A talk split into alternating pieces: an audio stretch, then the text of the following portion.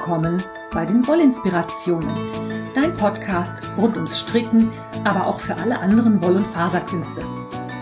Ich bin Kaya vom Lana Filia Wollshop und ich freue mich sehr, dass du heute dabei bist. Ich wünsche dir viel Spaß und tolle Inspirationen in der aktuellen Folge.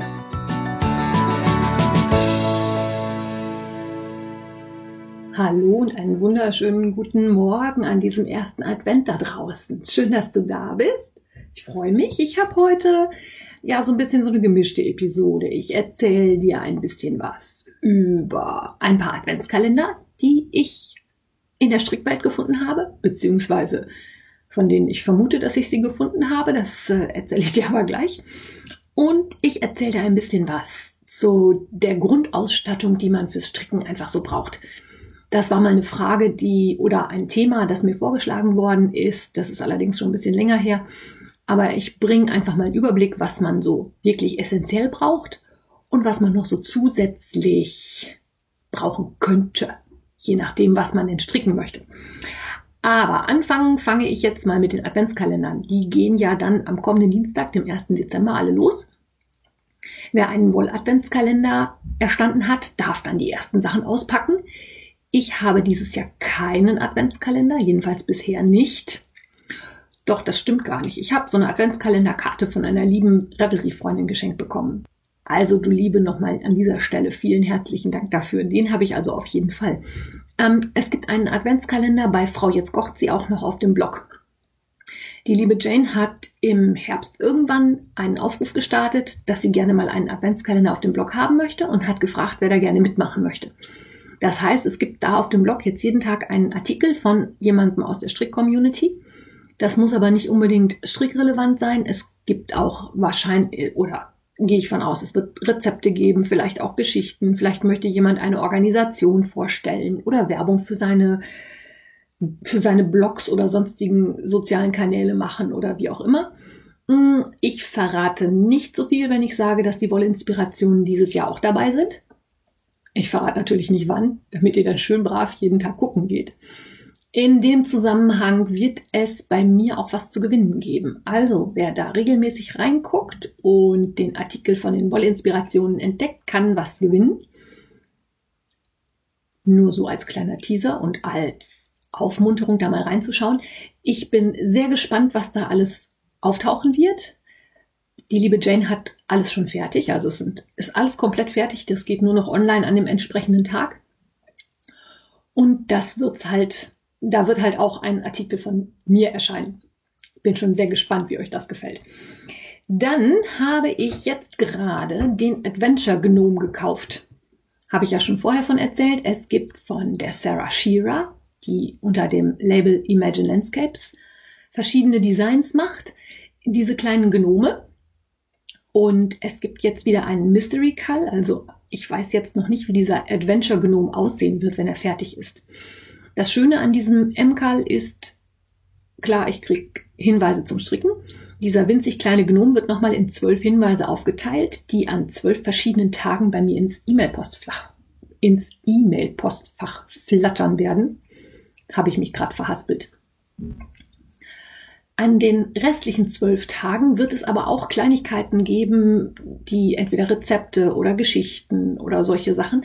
Das heißt, da kommt jeden Tag eine neue E-Mail. Und das Schöne dieses Jahr ist zum Beispiel aber auch, dass es zumindest die Anleitung auch auf Deutsch gibt.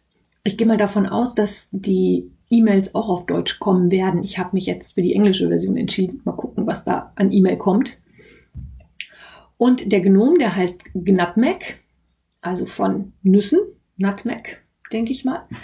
Der wird gestrickt aus vier Farben und man kann jetzt, wenn man sich das schon kauft, bekommt man schon so eine Übersicht, was man alles so braucht. Die Gnome sind eigentlich im Normalfall nicht so besonders schwer zu stricken, denke ich mal. Also wenn man in die Runde stricken kann und zu und abnehmen und zu und Abnahmen machen kann, ist man schon super weit. Die Sarah Shearer hat auch für alles, was ein bisschen schwieriger sein könnte, Videotutorials. Es gibt natürlich auch wieder Preise zu gewinnen. Ich bin sehr gespannt. Ich habe halt noch gar keinen Gnome gestrickt. Ich war jetzt sehr versucht, mir beim Indie-Design Gift Along ordentlich Gnome zuzulegen, habe dann aber vernünftigerweise gesagt, nein, ich fange jetzt erstmal mit dem Adventure Gnome an und guck mal, wie mir das gefällt. Die anderen Gnome kann ich immer noch kaufen. Und Sarah Shira bietet auch immer einen, einen Rabatt an. Wenn man also vier Gnome kauft, kriegt man, nein, wenn man drei Gnome kauft, kriegt man den vierten umsonst. Das ist natürlich auch immer ein ganz feines Angebot und dann weiß ich ja auch schon, wie die aussehen. Bei diesem Mystery Gnome weiß ich ja jetzt auch noch nicht, wie der nachher mal werden wird.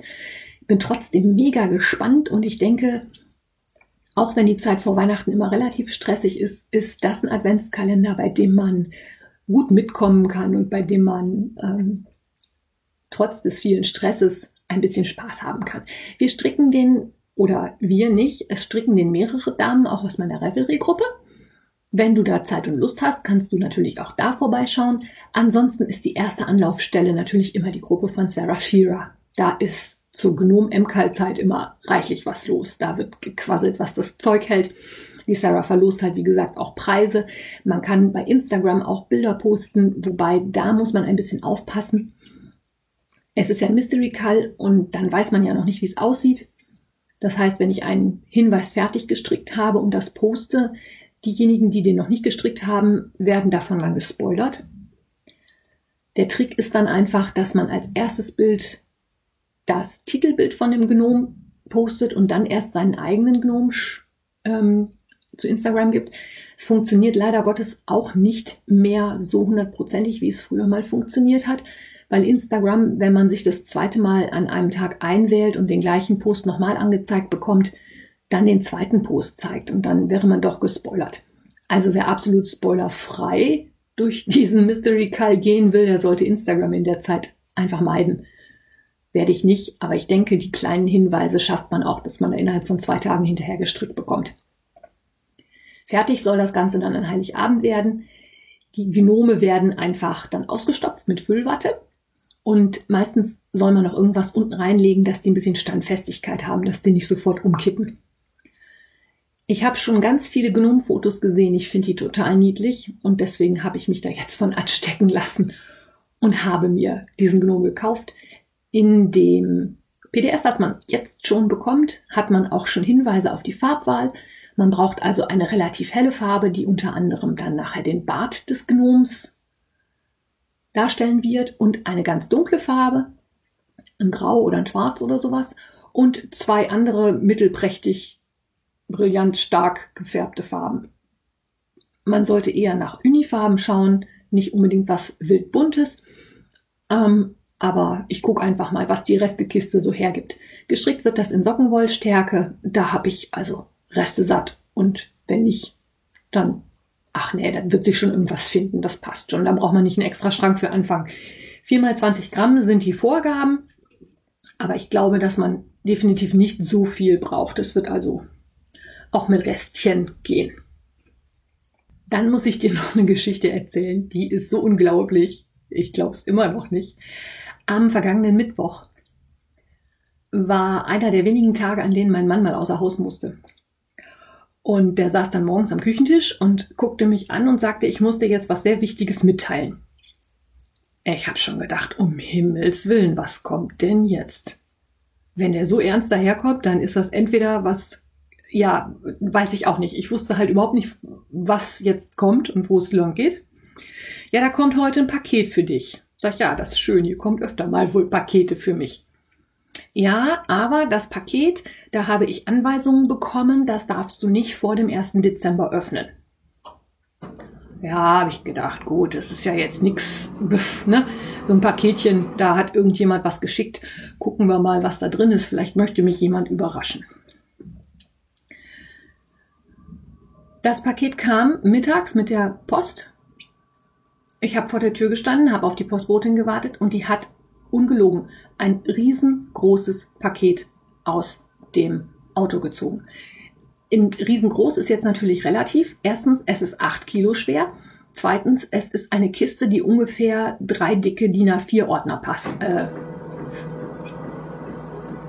das muss ich jetzt nachher rausschneiden. Der Drucker fährt gerade runter. Toll, ne? So, wenn hier jetzt der Übergang ein bisschen holperig ist, liegt es daran, dass ich da jetzt was rausgeschnitten habe, weil mein Drucker meinte, er müsste sich jetzt mal gerade runterfahren.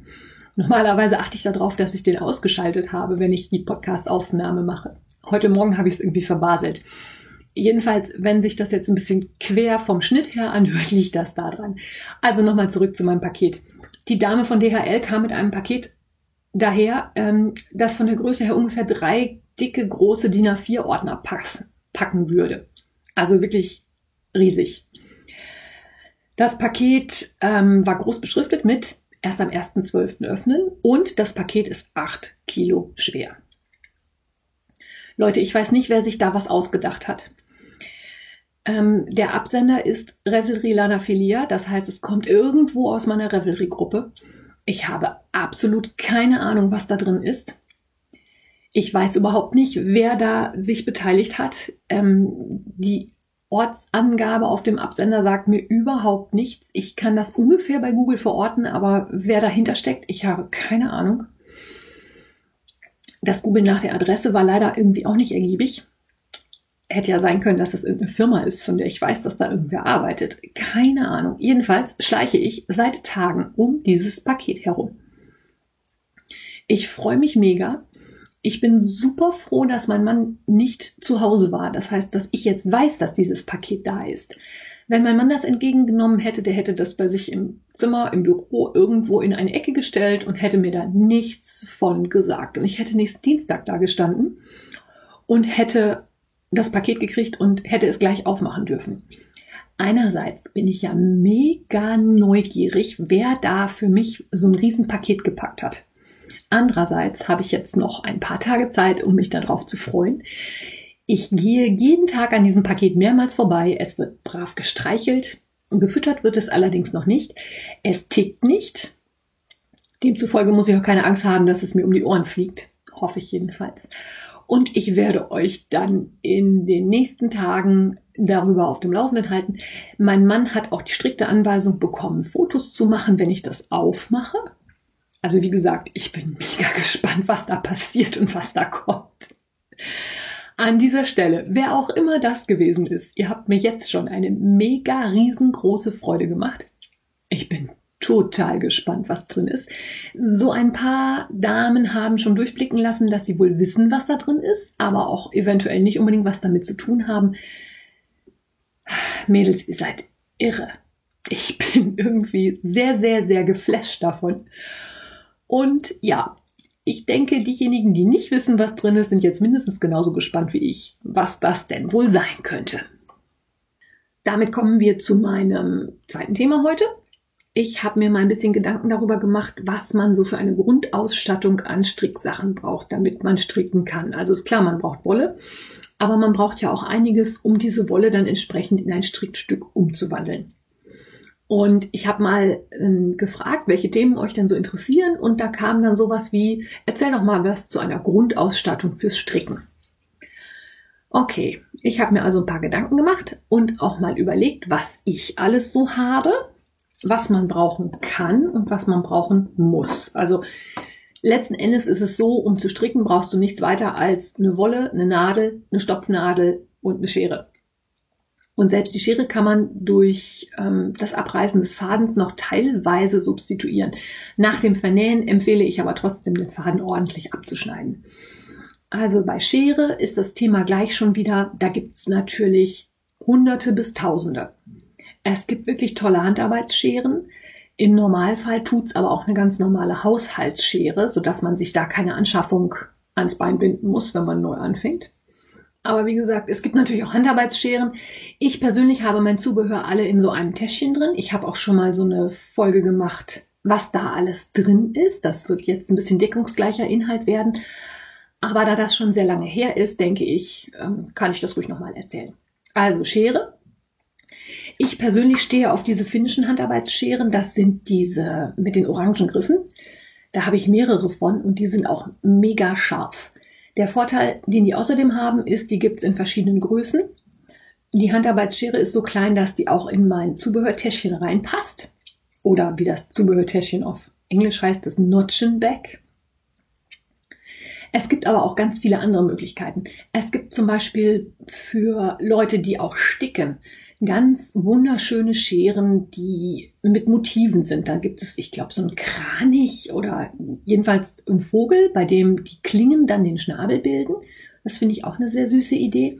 Und es gibt von Hia Hia zum Beispiel auch diese kleinen Scherchen, die mit einem Schutz daherkommen, dass man da eine Kappe draufstecken kann, vorne auf diese wirklich kleinen Scheren. So groß müssen die ja nicht sein, man schneidet ja immer nur einen Faden ab. Dass man da so eine Kappe drauf macht, dass man das auch ohne Probleme in ein Täschchen stecken kann und keine Angst haben muss, dass die Schere zwischendurch aufgeht und irgendwas kaputt schneidet. Das zum Thema Schere. Dann braucht man natürlich eine Stopfnadel um den Faden anschließend zu vernähen, wenn man fertig ist, damit die Reste nicht so dran rumhängen, es sei denn, man macht Fransen. Und man braucht natürlich die Nadeln. So, und für Nadeln könnte ich jetzt alleine eine ganze Episode machen. Ich beschränke mich heute mal auf so die Grundausstattung. Nadeln gibt es generell als Jackennadeln als Rundnadeln und als Nadelspiele und inzwischen auch als sogenannte Flyer. Ganz klassisch sind die sogenannten Jackennadeln. Das sind diese 30 Zentimeter langen Nadeln, die hinten so einen Pinöppel drauf haben, auf dem die Nadelstärke steht. Die Nadelstärke richtet sich übrigens nach dem Durchmesser. Das geht los mit 0,7 Millimeter und geht dann rauf bis 10, 12, 15. Das sind dann die ganz dicken Nadeln. Und die Jackennadeln sind so konzipiert, dass sie über die gesamte Länge die gleiche, den gleichen Durchmesser haben. Das sind die klassischen Stricknadeln, die man so von früher kennt. Ich persönlich habe stricken gelernt mit Rundnadeln. Die gab es damals von verschiedenen Herstellern. Und das waren feste Nadeln. Das heißt, ich hatte rechts eine Spitze, ich hatte links eine Spitze und dazwischen hatte ich ein Seil und das war alles fest verbunden. Das war insofern ganz okay, dass man damit in die Runde stricken konnte und nicht mehr wie bei den Jackennadeln üblich das ganze Gewicht mit den Händen halten musste. Man hat ja dann das Gestrick quasi im Schoß liegen und hebt nur den Teil hoch, an dem gerade gearbeitet wird.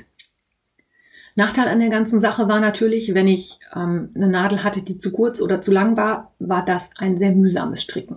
Also ein Halsausschnitt, dafür musste man dann immer eine 40 Zentimeter Nadel haben, damit man da in die Runde stricken konnte. Es gab noch nicht diese austauschbaren Nadelsysteme, die es jetzt von verschiedensten Herstellern inzwischen in wirklich großer Menge und Auswahl gibt. Bei den Nadelsystemen ist es halt so, ich habe verschiedene Nadelspitzen und ich habe Seile, die ich beliebig miteinander kombinieren kann. Das heißt, ich kann zum Beispiel mit meinem Strickstück anfangen mit einem 40 Zentimeter Seil, wenn ich meinen Halsausschnitt stricke. Und wenn ich dann den die Rundpassestricke kann ich nach und nach auf größere und längere Seile umstellen. Das funktioniert halt einfach so, dass man die Spitze abschraubt von dem Seil und ein anderes Seil einzieht. Das ist für mich persönlich ein deutlich praktikableres System, als das früher mit den festen Nadeln war, weil man, ja, bei diesen festen Nadeln fehlt halt immer genau die Nadel in der Länge, die man jetzt gebraucht hat. Und wenn ich einen Pullover in dreieinhalb gestrickt habe, hatte ich dann alles in dreieinhalb. Und wenn ich dann einen Pullover in der Nadelstärke 4,5 gestrickt habe, musste ich mir die Nadeln alle in 4,5 nochmal anschaffen.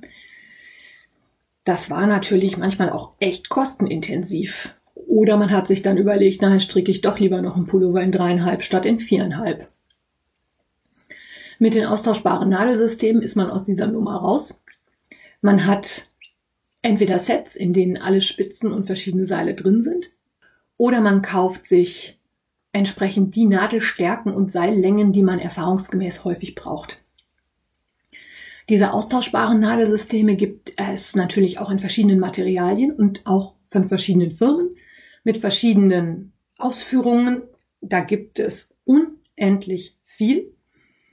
Alleine schon, was für Nadeln es gibt, da könnte ich schon Bücher mitfüllen. Es gibt also Metallnadeln, es gibt natürlich auch Holznadeln. Es gibt ähm, bei den Metallnadeln schon wieder Unterschiede darin, habe ich da eine sehr spitze Nadel, eine Lace-Nadel, denn Lace-Garne lassen sich mit spitzen Nadeln deutlich besser stricken.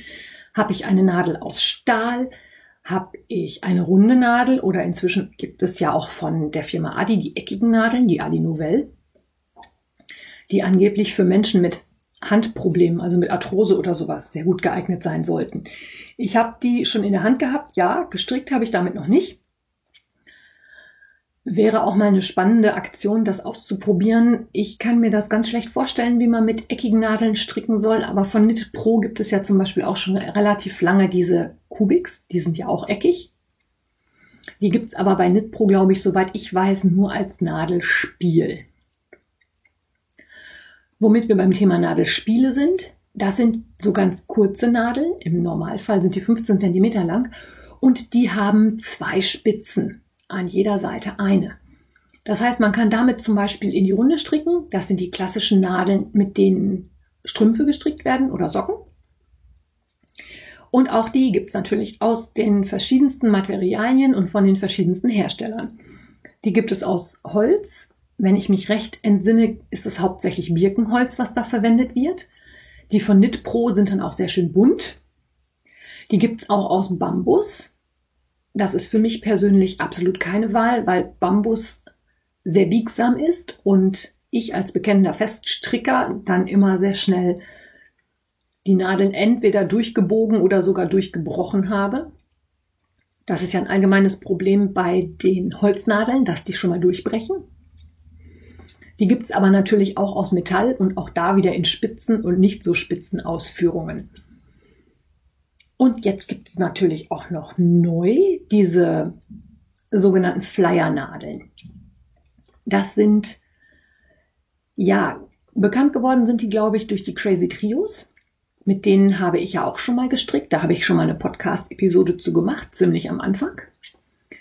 Das sind, die sind aufgebaut wie Rundnadeln, nur haben sie den Vor- oder Nachteil, je nachdem, dass das Seil zwischen den beiden Nadelspitzen relativ kurz ist. Und wenn man davon dann drei Stück hat, kann man auch damit sehr schön kleine Umfänge stricken. Diese Flyernadeln gibt es inzwischen auch von anderen Herstellern. Ich persönlich habe die ausprobiert. Ich stricke damit ganz gerne, muss aber sagen, wenn ich die Wahl habe, greife ich für die kleinen Umfänge doch wieder zum Nadelspiel. Das ist aber wahrscheinlich auch einfach eine Gewöhnungssache. Mm, und ja, ich habe halt einfach auch genug Nadelspiele, sodass ich dann immer zum Nadelspiel greife und doch nicht die Rundnadeln, Flyernadeln nehme.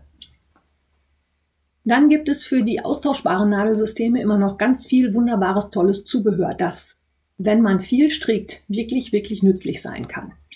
Also zum einen gibt es Nadelkappen, die man vorne auf die Nadelspitze draufschieben kann, wenn man das Strickstück einfach an die Seite legt, damit man sicherstellt, dass die Nadeln nicht aus Versehen aus dem Strickstück rausgezogen werden. Dann gibt es für die verschiedenen Seilsysteme auch Seilverbinder. Das heißt, ich kann zwei kurze Seile mit einem kleinen Schraubteil dazwischen zu längeren Teilen zusammenschließen. Und es gibt Seilstopper. Also es gibt diese Nadelkappen, die steckt man auf die Nadel vorne drauf. Und wenn ich ein Strickstück habe, bei dem ich jetzt mit meiner Lieblingsnadelstärke dreieinhalb zum Beispiel stricke und was anderes anschlagen möchte, wo ich auch dreieinhalb brauche, dann kann ich folgendes machen. Ich nehme mir ein neues Seil aus meiner Packung, nehme mir die Seilstopper dazu, schraube meine Nadelspitzen aus dem aktuellen Projekt vom Seil runter und mache das Seil quasi mit diesen Nadelstoppern, äh, Seilstoppern zu. Die schraube ich dann vorne drauf. Damit ist das Strickstück gesichert und ich kann das einfach an die Seite legen, obwohl keine Nadeln mehr an dem Projekt dran sind. Kleiner Tipp am Rande von mir. Schreib dir auf, welche Nadelstärke du da abgemacht hast. Ich persönlich habe das mal eine Zeit lang nicht so konsequent durchgezogen und dann steht man da und denkt, ja, ich möchte da jetzt gerne dran weiterstricken, das und das Projekt. Aber ich habe ums Verrecken keine Ahnung mehr, mit welcher Nadelstärke ich das gestrickt habe. Und dann muss man ein bisschen hin und her probieren, bis man rausgefunden hat, welche Nadelstärke man denn da braucht.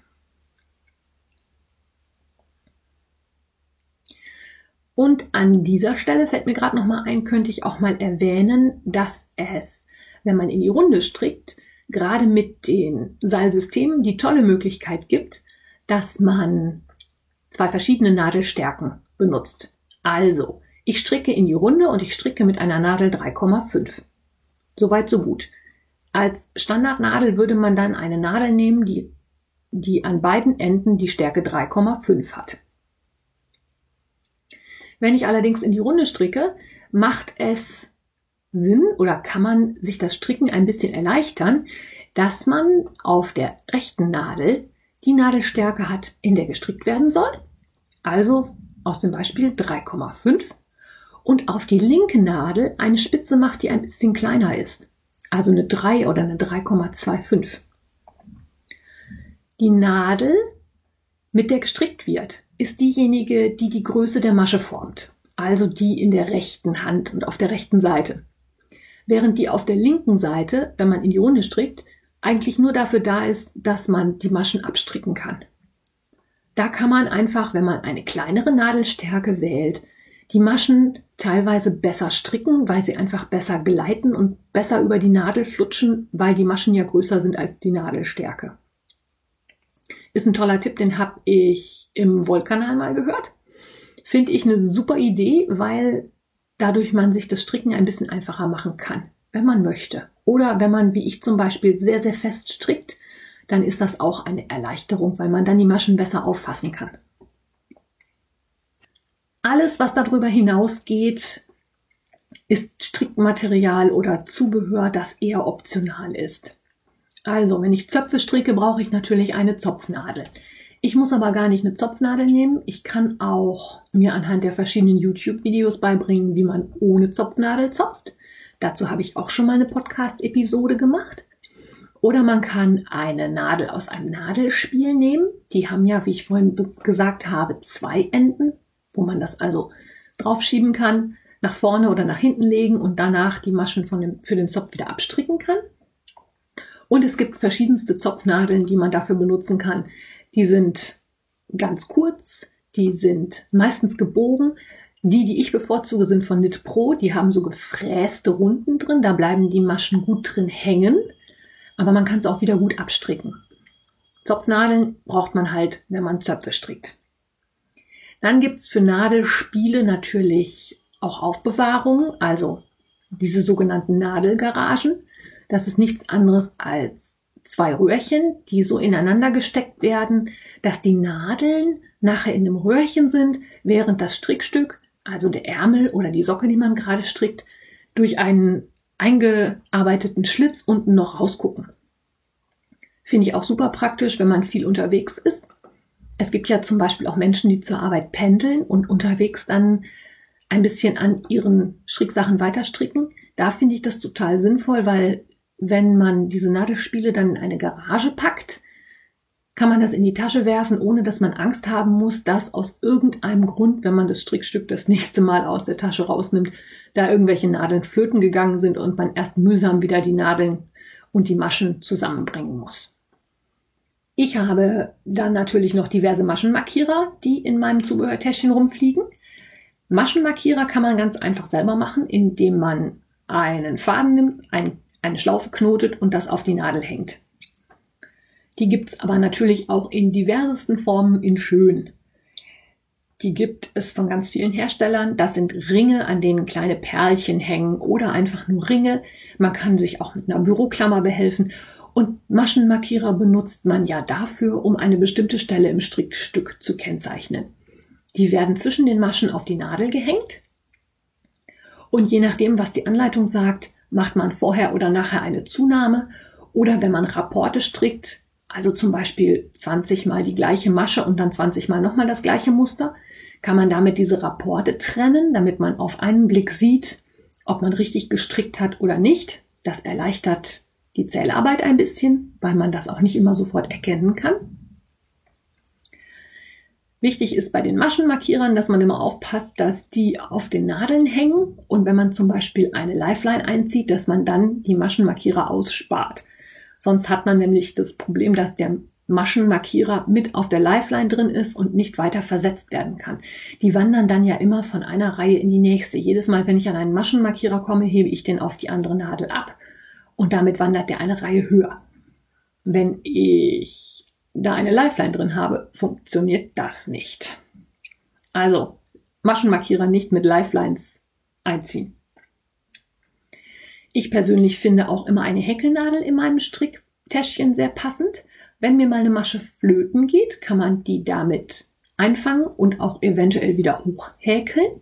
Das geht einfacher, als wenn man das mit den Stricknadeln macht, weil man durch den Haken einfach die Masche besser fassen kann. Man kann das auch mit den normalen Nadeln machen, die man hat. Dann ist es einfach ein bisschen mühsamer und wenn man nicht die passende Häkelnadelgröße hat, dann funktioniert es auch nicht so gut. Aber so für die meisten Strickunfälle, so eine mittelprächtige Häkelnadel kann da sehr hilfreich sein. Was ich außerdem noch habe, ist ein Nadelmaß.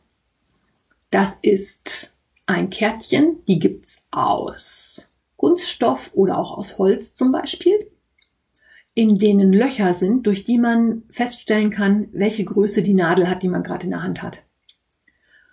Üblicherweise ist natürlich die Stärke der Nadel auf der Nadel angegeben. Aber wenn man das viel benutzt, kann es einfach sein, dass das abgeht. Es kann sein, dass man Nadelspielnadeln hat, an denen steht es nicht drauf. Und wenn man dann diese Nadel und das Nadelmaß zur Hand nimmt, kann man einfach feststellen, wie groß ist meine Nadel jetzt.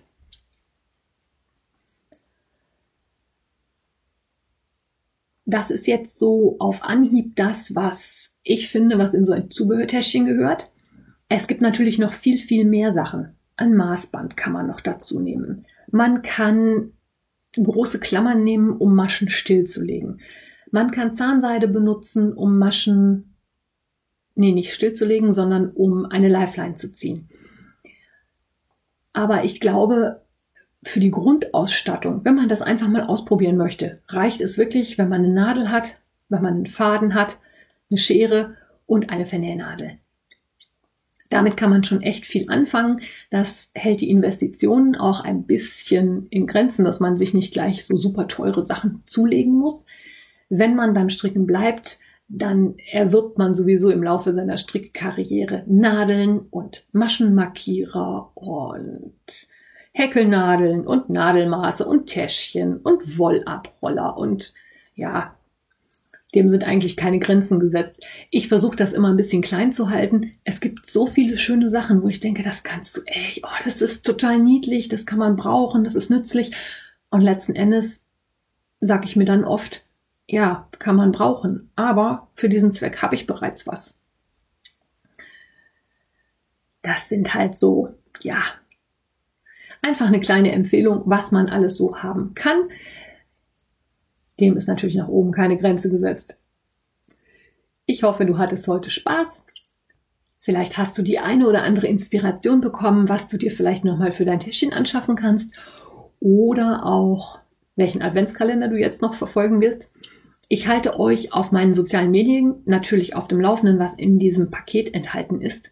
Und natürlich auch in meiner Revelry-Gruppe. Der Absender sagte ja Revelry, also da wird es auf jeden Fall eine Auflösung geben.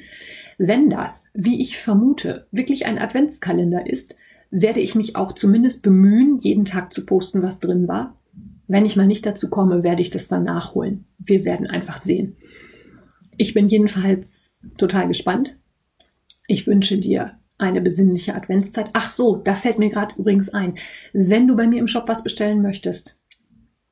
Ich habe schon eine E-Mail von DHL bekommen. Die Paketlaufzeiten sind aktuell schon länger als gewöhnlich.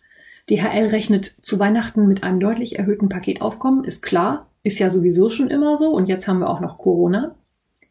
Ich möchte dich bitten, wenn du etwas bestellst, das noch unter dem Weihnachtsbaum liegen muss oder soll, also zum Beispiel die Magic Mohair Gift Boxes von Adele, die sich ja super als Geschenk eignen. Bestell das bitte so rechtzeitig, dass das am Freitag vor Weihnachten, das ist der 18. Dezember, morgens um 10 Uhr bezahlt ist. Heiligabend ist an dieses Jahr auf einem Donnerstag und ich denke, wenn das bis Freitag unterwegs ist, ist die Wahrscheinlichkeit, dass es bis dahin ankommt, schon sehr hoch. Geschenkgutscheine kannst du weiterhin bestellen. Die gibt's bis Heiligabend mittags um 12 Uhr. Ansonsten wünsche ich dir jetzt eine besinnliche Vorweihnachtszeit, ein bisschen Zeit, um deinem Hobby, dem Stricken oder auch Häkeln zu frönen. Nicht zu viel Stress und natürlich, wie immer, alles Liebe. Deine Kaya. Wenn dir mein Podcast gefällt, freue ich mich, wenn du ihn weiterempfiehlst oder bewertest. Du kannst auch in meine Revelry-Gruppe kommen oder mir bei Facebook oder Instagram folgen. Finanziell unterstützt du den Podcast durch einen virtuellen Kaffee auf meiner Kofi-Page oder einen Einkauf im Lana Filia Wollshop. Alle Links dazu findest du in den Show Notes. Vielen Dank.